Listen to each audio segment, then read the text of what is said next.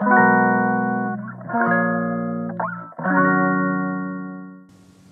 い。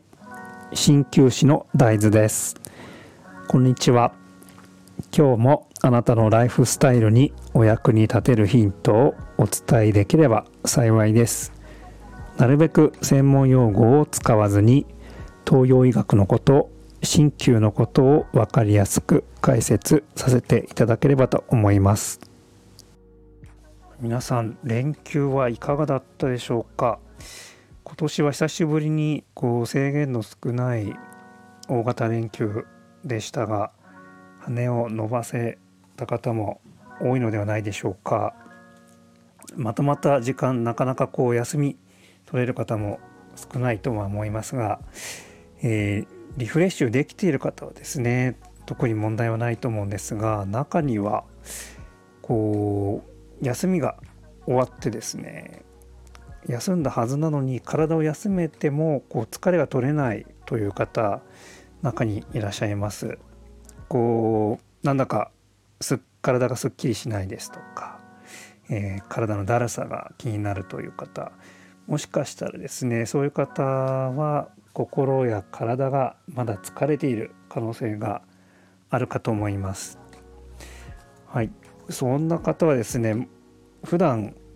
結構ですねうちの治療院でも多いんですけれどもこう仕事に夢中になってですね、まあ、それ以外のことでこうストレス発散うまくできてない方が多く見受けられます。えー、そんな方にはですねやっぱりこう、ま、なかなか時間も限られているので難しいとは思うんですけれども、うん、没頭できる趣味などがあったらまた、えー、違うと思います、えー、今回はですねおすすめとしてこう何かこう小さい時ですねことを思い出していただいてえー、好きだったものや、まあ、こう何も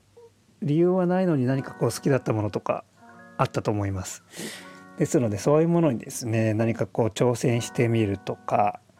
気が付いたら時間を忘れていたみたいなことが何かしら一つあると思うのでそれを思い出してですねもう一度取り組んでみてはいかがでしょうかそうすることでですねえー、気も紛れて適度にこう頭もね疲れたりすると思うんですよね。でそうするとこう疲れるとですね自然と眠気も襲ってくると思うのでそれで睡眠の質も上がると思います。ですのでそうですね今日のおすすめとしては何か没頭できる趣味を持ってみてはいかがでしょうかというご提案でした。はい、それでは皆さんご質問ご相談リクエストなどございましたらですねお気軽にいただければと思います。それではまた次回お会いしましょう。